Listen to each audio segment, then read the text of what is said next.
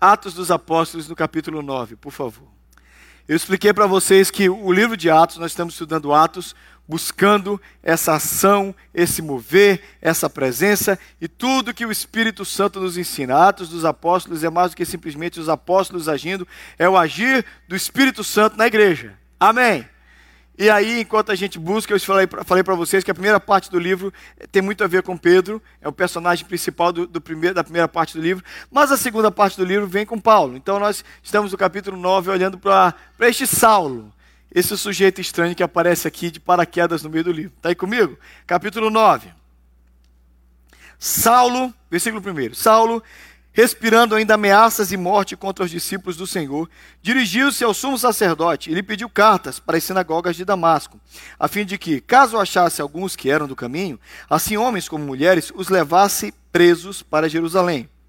Seguindo ele estrada fora, ao aproximar-se de Damasco, subitamente uma luz do céu brilhou ao seu redor, e caindo por terra, ouviu uma voz que lhe dizia: Saulo, Saulo, por que me persegues? E ele perguntou: quem és tu, Senhor? E resposta foi: Eu sou Jesus, a quem tu persegues. Mas levanta-te e entra na cidade, onde te dirão o que te convém fazer. Os seus companheiros de viagem pararam emudecidos, ouviram a voz, mas não vendo nada e nem ninguém. Então se levantou Saulo da terra e, abrindo os olhos, nada podia ver. E guiando-o pela mão, levaram-no para Damasco. Ele esteve três dias sem ver, e durante os quais nada comeu nem bebeu. Por favor, vem comigo para o versículo 15. Aí Deus fala com um profeta, um homem, um servo dele chamado Ananias, para ir lá orar pelo Saulo. Mas o Ananias não estava muito afim de orar pelo Saulo, não. Então Deus explicou a Ananias o que iria acontecer. Versículo 15. Mas o Senhor lhe disse: Vai, porque este é para mim um instrumento escolhido, para levar o meu nome perante os gentios e reis, bem como perante os filhos de Israel. Pois eu lhe mostrarei o quanto lhe importa sofrer pelo meu nome. Então Ananias foi e, entrando na casa, impôs as mãos sobre ele, dizendo: Saulo, irmão, o Senhor me enviou a saber, o próprio Jesus, que te apareceu no caminho por onde vinhas, para que te recuperes, para que recuperes a vista e fiques cheio, e fiques cheio. Olha aqui o alvo do, do, da carta, aliás, do livro dos Atos, ser cheio do Espírito Santo. Eu vim aqui orar por você, Paulo, para que você fique curado, Saulo, mas para que você fique cheio do Espírito Santo. Continua dizendo: imediatamente lhe caíram dos olhos como que umas escamas, e tornou a ver. A seguir, levantou-se e foi batizado. E depois de ter se alimentado, sentiu-se fortalecido, então permaneceu em Damasco alguns dias com os discípulos. Vamos orar, queridos. Pai, obrigado pela tua palavra. Palavra boa, palavra santa que ministra ao nosso coração. E que nos próximos, próximos instantes, enquanto a gente medita e aprende, fala conosco. Senhor, nos dá condição de entender, entender com a mente, ouvir com os ouvidos e guardar no coração tudo que o Senhor vai nos falar. Muda a nossa vida, faz-nos sair deste, deste ambiente diferentes, mudados, transformados pelo poder do Teu Espírito. É a minha oração, no nome forte de Jesus. Amém. Essa lanterna tem andado no meu carro há pelo menos quatro anos. Comprei, ela é legal, ela muda o foco, ela tinha vários tipos de luzes, tinha uma luz mais forte, uma luz mais fraca, tinha uma luz que piscava, tinha uma luz que dava um sinal. E ela nunca falou comigo. Até que há um, umas duas semanas atrás eu precisei e ela não funcionou. Então eu fui para casa, troquei a pilha e descobri que com a pilha nova ela não funcionava também. Ontem eu joguei fora essa, essa lanterna. Na verdade, joguei fora sexta-feira. Mas quando eu estava preparando a introdução do sermão ontem, eu me lembrei dela. Eu falei para a Mira, cadê? Cadê a... Tá no lixo. E eu fui lá, meti a mão no lixo e peguei a lanterna. A última função dela é me ajudar a pregar para vocês essa manhã. Engraçado que eu a joguei fora, porque como tudo que é produzido agora, ela foi produzida, ela foi feita, ela foi formada com um propósito. Ela existe para iluminar. E no momento que ela não ilumina, ela não presta para mais nada. Para que, que presta uma lanterna que não ilumina, que não acende, que não dá foco, que não me dá condição de enxergar na escuridão? Ela não serve para mais nada. Engraçado, nós reconhecemos isso na nossa sociedade, nós reconhecemos na nossa forma de viver. As coisas são feitas, são produzidas, são criadas, elas existem com um propósito. A razão delas existirem é para que nós tenhamos luz, ou, ou, no caso da lanterna, para que nós tenhamos luz no escuro, ou qualquer outra coisa. Se a cadeira está aí para você sentar, se você não pode sentar, ela não presta. A câmera está ali para filmar, se ela não filma, para que a gente quer essa câmera? A razão desse microfone é para que a minha voz, que já não é fraca, vá mais longe ainda, alcance você. E perturbe a vida do Mateus, para ver se ele aprende a respeitar o pastor. E aí você aprende isso. Essa câmera, essa, essa câmera, esse microfone, tudo isso aqui tem uma razão. E se não presta, para que, que nós mantemos isso? Agora, se essa lógica funciona para o dia a dia, ela é muito mais forte na vida espiritual. Quando Deus aparece para esse teimoso desse Saulo na estrada de Damasco, ele não está simplesmente querendo pegar um sujeito e salvar do inferno. Deus não somente nos salva, Deus nos salva com um propósito. Nunca houve no coração de Deus simplesmente a ideia de nos salvar. Sempre a experiência da salvação está ligada a uma outra experiência, a experiência do chamado, da vocação. Deus nos salva e nos chama com um propósito.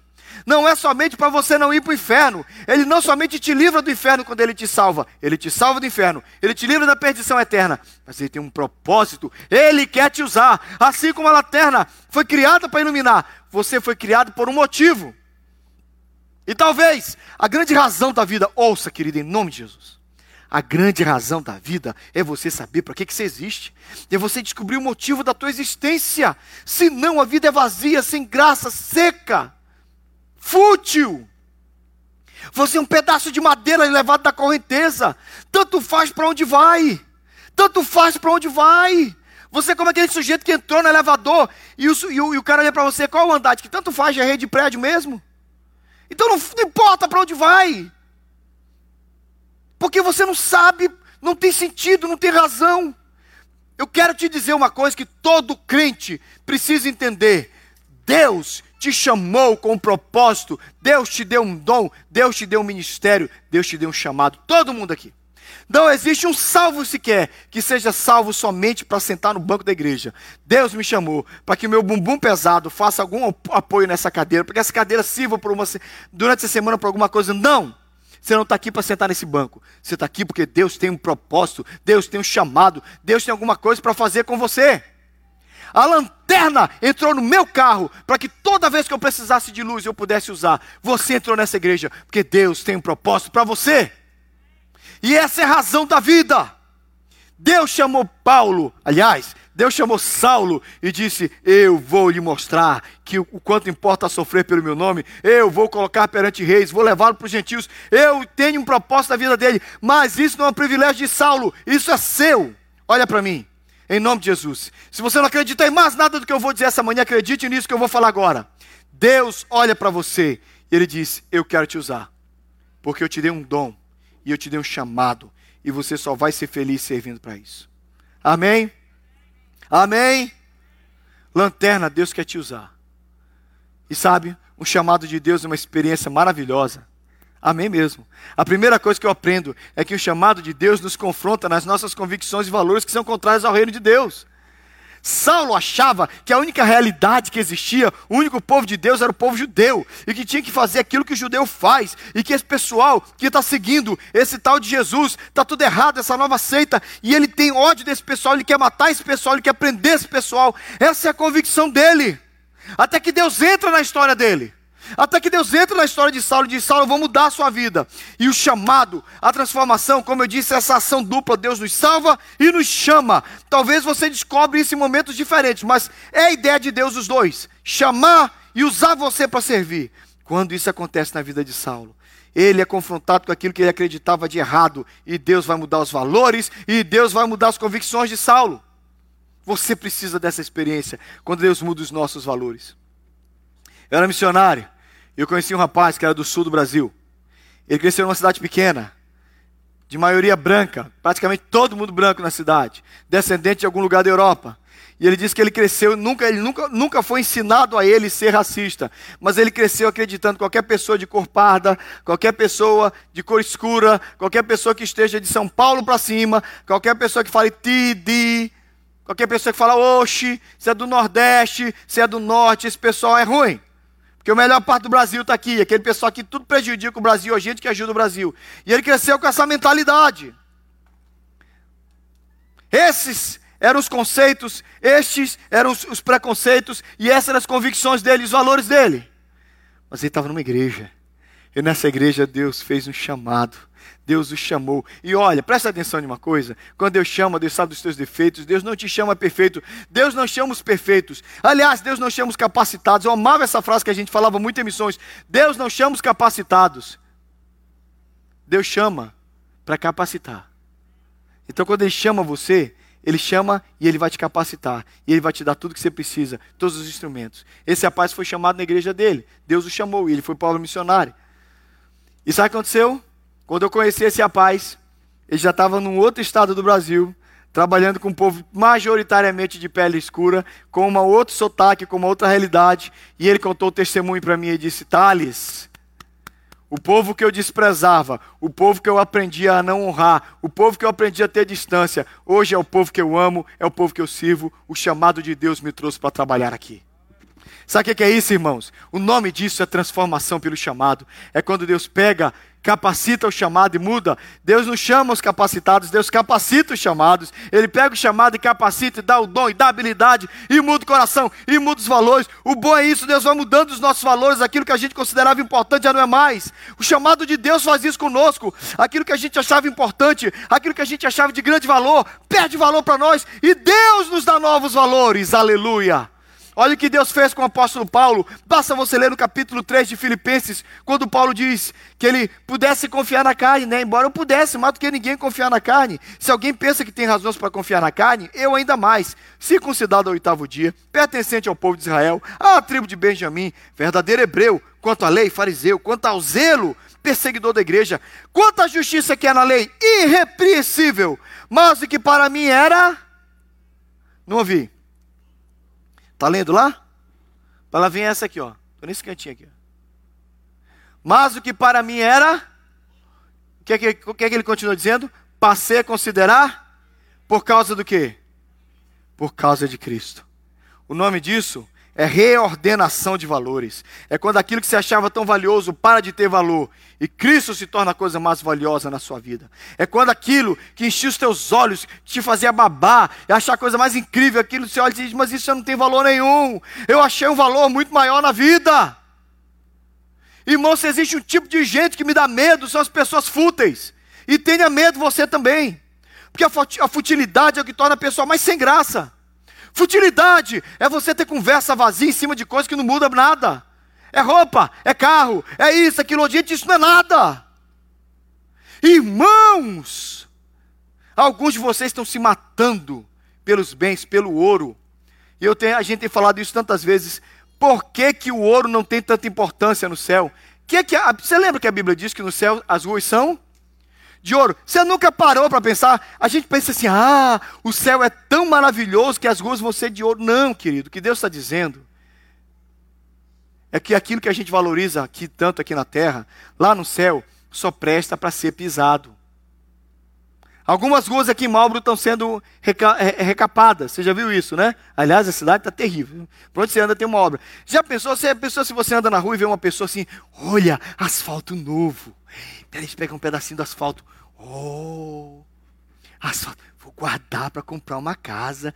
Pegar um outro pedacinho do asfalto. Ah, vou guardar para comprar um carro. Alguém faz isso? Porque asfalto não tem valor. É piche. É pedra preta. Não vale para nada. Lá no céu ninguém vai ligar para ouro. E aquilo que você está buscando aqui nessa terra, que é tão valioso para você, não presta para nada para onde nós vamos você está se desgastando, você está se matando, você está perdendo sua esposa, seus filhos, você está perdendo a sua saúde, você está perdendo a sua alegria, você está vivendo a vida fútil por algo que não presta para nada. Os teus valores precisam mudar, e a única coisa que muda os nossos valores, sabe o que é? Sabe o que é? É um chamado de Deus. Você precisa de um chamado de Deus que reordene os seus valores. Você precisa descobrir por que, que Deus te colocou na casa dele. Você veio para cá para quê? Para assistir culto. Irmãos, Deus tem uma vocação para você. Talvez, para minha tristeza, alguns de nós vamos viver a vida inteira na igreja e vamos chegar no céu para nos arrependermos e chorar. Vai para o céu, vai, vai ser salvo, vai, e vai descobrir que lá você não prestou.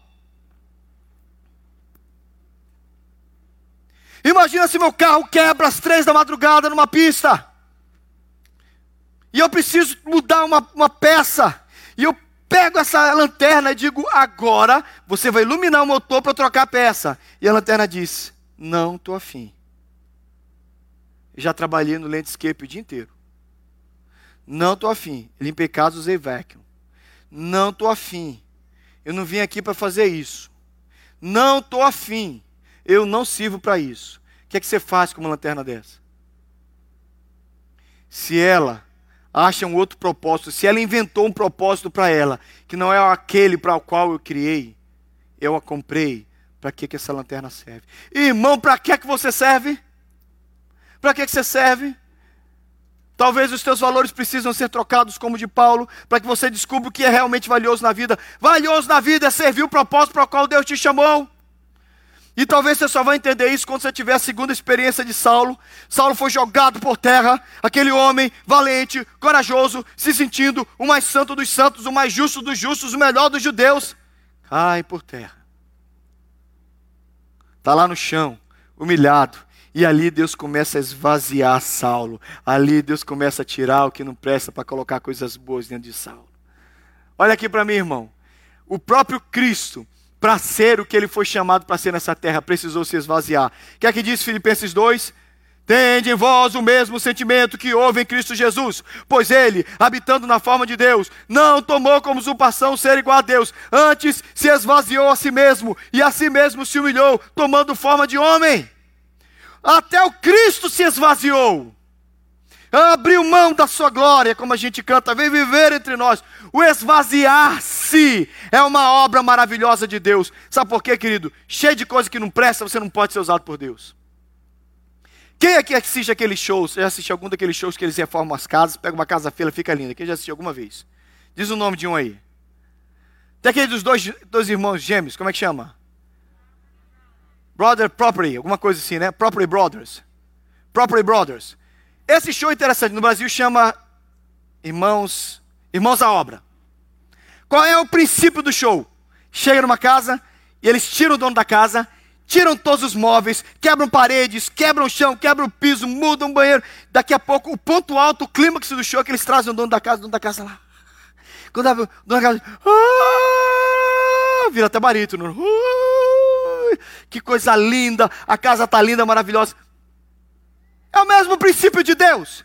A próxima vez que você assistir aquele show, entenda uma coisa: Deus deseja fazer a mesma coisa com a sua casa. Ele quer tirar o que não presta. Ele precisa esvaziar os conceitos errados, trocar os seus valores. Porque se você está cheio de si, você não pode ser cheio do Espírito Santo. Deus quer tirar essas coisas que não prestam e quer encher você do Espírito dele. Gente cheia de si nunca vai ser cheia do Espírito Santo, mas gente que foi esvaziada, humilhada, quebrantada, que como Saulo caiu na, caiu na estrada, foi derrubado por Deus e disse: Eu não presto, eu não sirvo. Agora sim você serve. Irmãos, interessante. Quando a gente acha que serve, a gente não serve. E quando a gente começa a achar que já não serve, aí Deus diz: Agora serve. Enquanto Moisés achava que ele podia libertar o povo, como filho da filha de Faraó, Deus disse, não serve. Aí quando ele disse, eu não sirvo para mais nada, agora sou um pastor de ovelha, Deus disse, agora serve. Agora tá bom, agora tá no ponto. Quem se acha, a Deus não acha. Quando você para de se achar, Deus começa a encontrar você. Todo mundo conhece essa experiência aqui nos Estados Unidos. Você já viu um carro de um acumulador? Já viu aqueles carros que só tem lugar para o motorista. Alguém já viu um carro assim? Esse é, um dos carros. Esse carro ele produz uma sensação muito estranha em mim, muito ruim. Eu não gosto de olhar esses carros. Porque você vê lixo, lixo atrás. Bom, gente, claro que nos Estados Unidos, vamos falar, a gente relaxa com o carro mesmo. Né? No Brasil a gente cuida bem melhor do carro. Mas tudo começou com um copinho do McDonald's, um outro copinho do Dunk, e daqui a pouco o carro está todo todo tomado de lixo. Seja, quem já viu carro assim aqui nos Estados Unidos? O que é que sobra? É só o lugar do cara entrar. E aqui tem uma montanha de lixo desse lado no passageiro, atrás está cheio de lixo, é um carro de um acumulador. Toda vez que eu vejo aquele carro, Deus fala comigo. Olha aí o coração de alguém que não se deixa esvaziar para minha glória entrar. Talvez o seu coração está desse jeito. E eu estou aqui pregando para você para te lembrar que seu coração está entulhado de coisas que foram colocando em você. Talvez o seu coração esteja entulhado de ouro. E esse ouro não presta para nada, porque não deixa o Espírito Santo entrar aí. Talvez o teu coração esteja entulhado de, de, de cédulas verdes. Talvez o teu coração esteja entulhado de preocupação em se dar bem nessa vida. Aí a sua vida não vai para lugar nenhum. Talvez eu seja só um, um louco pregando para você, contrário a tudo que é ensinado nessa nação. Ah, a gente não veio para cá para ficar rico, a gente veio para cá para encontrar Deus. Ah, alguns de vocês acham que vocês vieram para a América encontrar dinheiro. Vocês vieram ter encontro com Jesus. Porque o Eterno teve esse propósito. Estou errado, Alessandra? Estou errado? Eu sei que você concorda comigo. Você achou que você vinha ganhar dinheiro. Você veio foi encontrar Jesus Cristo, Senhor da sua vida. E uma razão para viver. E às vezes esse nosso coração pretencioso, arrogante, cheio de lixo, tem que cair na beira da estrada, tem que ser humilhado por Deus, aí Deus vai limpando. Aí depois que limpa, ele diz: agora dá para eu usar, porque agora eu vou colocar o meu Espírito Santo. Amém? Então, querido, entenda que você vai ser cheio de Deus quando você for humilhado e esvaziado e aí você vai ter a sua experiência. Porque a vocação é uma experiência individual, pessoal, intransferível, como diz no seu cartão de crédito. Você vai ter a sua experiência. A sua experiência não é do outro, é a sua. Quando você sabe para o qual Deus te chamou. Sabe que é uma das pessoas mais felizes que eu conheço na vida, na igreja também. São aquelas pessoas que dizem: Eu sei o que é que eu estou fazendo aqui.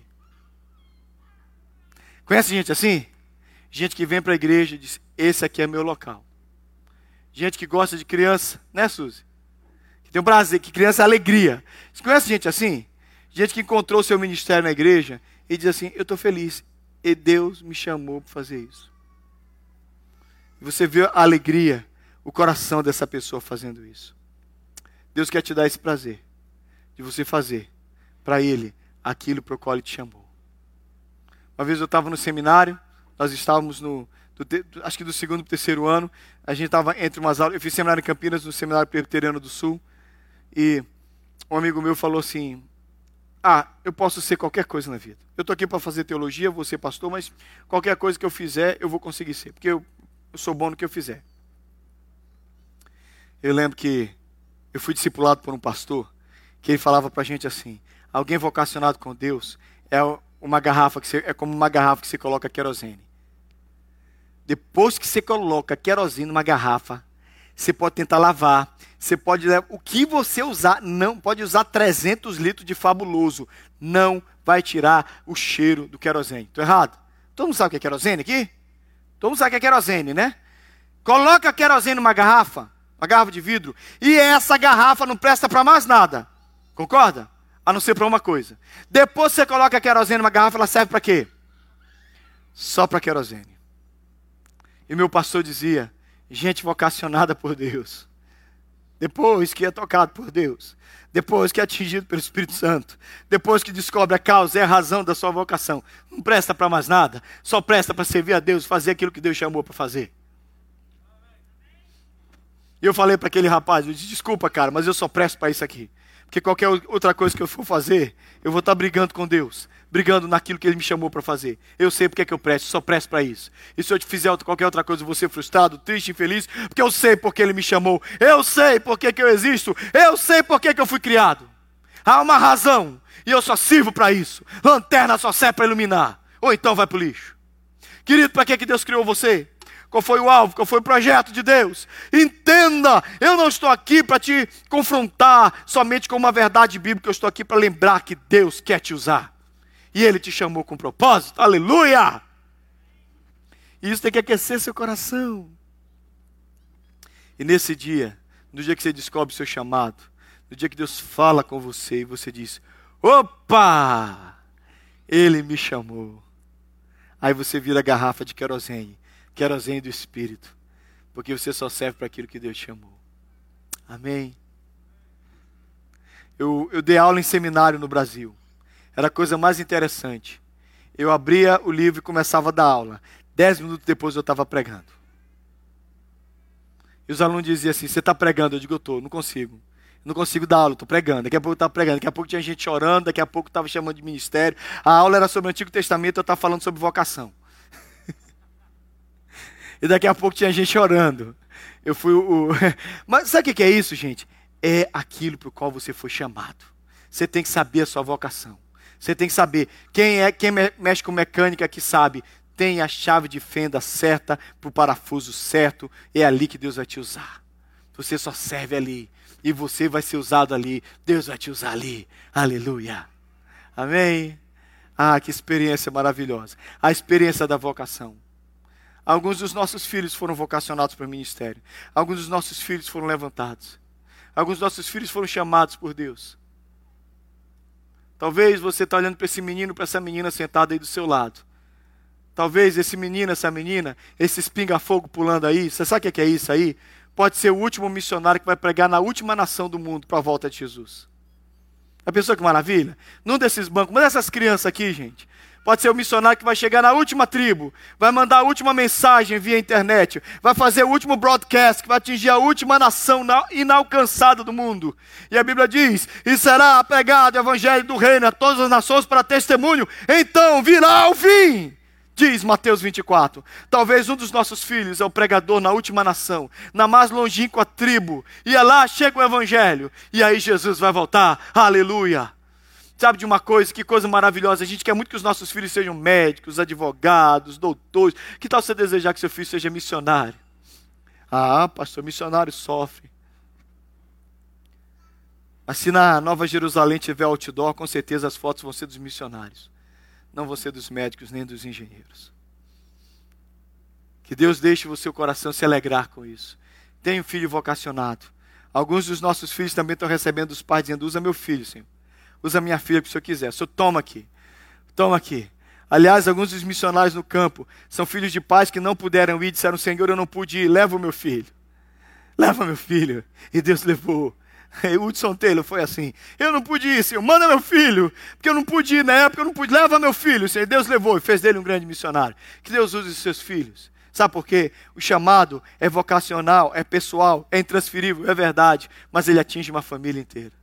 E às vezes começa no pai, vai no filho, vai por gerações. É assim que a gente acredita na palavra. Amém? A última coisa. Paulo. Eu estou falando que o chamado é pessoal, porque os amigos de Paulo ouviram o som na estrada, né? Ouviram a voz, eh, viram a luz, mas ninguém entendeu. Só Paulo ficou cego, só Paulo teve experiência. Sabe por quê? Porque era a experiência de Paulo. Eu quero que você tenha a sua experiência do chamado de Deus. Deus vai falar com você. A última coisa é que o chamado nos dá propósito, razão e direção para a vida. Você acorda e você olha para o seu dia e você diz: é igual. Se existe uma coisa fácil de acontecer com todos nós aqui na América, é que os nossos dias se tornam semelhantes. Já notou? A mesma coisa. Às vezes até o final de semana fica igual. Levanta, pega o carro, faz Uber. Levanta, limpa a casa. Levanta, vai para a construção. A vida é igual. Dirige, 495, dirige, 90, dirige, Mass Pike, dirige, vai para River, dirige, vai para Low. A vida é igual, todo igual, todo dia, mesma casa. Aí a gente vai caindo nessa rotina. E aí você entra numa crise terrível, que parece que não tem sentido. Eu quero te lembrar que o que traz sentido para a vida, pelo menos para o cristão, é a vocação. Eu estava no seminário, quando num dos debates um professor trouxe um estudo, eu acredito que era da USP, da Universidade de São Paulo, que falava do impacto da igreja evangélica na família dos crentes. Esse é um estudo que foi feito na década de 80 e 70, então é muito diferente do que é hoje, porque hoje os crentes também mudaram, infelizmente. Mas uma das coisas que o estudo dizia é o seguinte: erradicação dos vícios. O evangelho entra numa casa, a bebida, o fumo, tudo que drogas param porque eles são transformados. Estudo, os filhos estudam mais. Eles chegaram à conclusão que filhos de evangélicos estudavam mais e se formavam. E normalmente eu muito adiante na vida de estudo que os pais. E eles foram falando as várias coisas. Mas uma coisa que eu não esqueço do estudo, que não tinha nada, não foi feito por crentes, foi feito por professores, por estudiosos, é que o evangelho trazia um sentido, sentido maior na vida dos que frequentavam as igrejas. E eu lembro que um trecho do estudo dizia o seguinte: ele é pedreiro o dia inteiro, mas de noite ele coloca um terno, e de noite ele é boca de Deus. Ela limpa a casa o dia inteiro, mas de noite ela pega o microfone e ela é a voz de Deus na adoração. E ela vai falando no estudo como o Evangelho trazia um sentido maior na vida daquelas pessoas simples. Eu sou fruto dessa gente simples, sou devedor a eles, e entendo que é isso que torna a igreja tão especial. Nossa vida é ordinária, nossa vida é comum, nossa vida é regular. Mas aí vem Jesus, e gente regular, gente simples, gente comum, se torna boca de Deus, mestres, ensinadores, professores, gente que faz diferença na vida dos outros. Porque Jesus deu um propósito, porque Jesus deu uma razão, porque Jesus deu um ministério. O que eu só não entendo é como você pode frequentar uma igreja e não entender o seu propósito. Como você pode acreditar que Jesus te trouxe só para sentar no banco? Como você pode acreditar que você pode viver e não cumprir para o que você foi feito? Para que, que serve se não ilumina? Não presta. Para que, que você serve se Deus não pode contar com você? Eu não posso contar com ela, porque ela nunca mais vai iluminar no meu carro. Deus pode contar com você. Você serve para alguma coisa? Eu não estou falando da igreja Betel, longe de mim. Estou falando do reino de Deus. Para que, que você serve? Por que, que Deus pode te usar? Como eu disse, eu fui buscar essa lanterna no lixo. Que a última coisa que Deus falou comigo antes de preparar a mensagem foi que alguns de vocês, por não funcionarem, vocês se jogaram no lixo da história de vocês. Estou aqui para ganhar dinheiro, pastor. Estou aqui para fazer uma cirurgia plástica. Estou aqui para colocar mais um sapato caro no meu closet. Estou aqui para comprar uma outra casa no Brasil e ter mais um aluguel.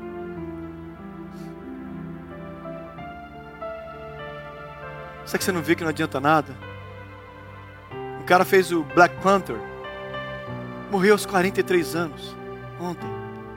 No auge do sucesso. E tudo que ele conseguiu acabou ontem. O ator que morreu ontem. Acabou ontem, acabou. Que adiantou o dinheiro que ele tinha? Que adianta o que você está fazendo? Se você não tem um propósito maior para viver? Aonde você vai levar todo esse dinheiro se para onde nós vamos, ouro só serve para ser pisado? Amém. Eu vim aqui lembrar você do que eu fiz ontem. Eu fui no lixo buscar a minha lanterna. Porque uma das coisas que meu pai me falou para falar para vocês.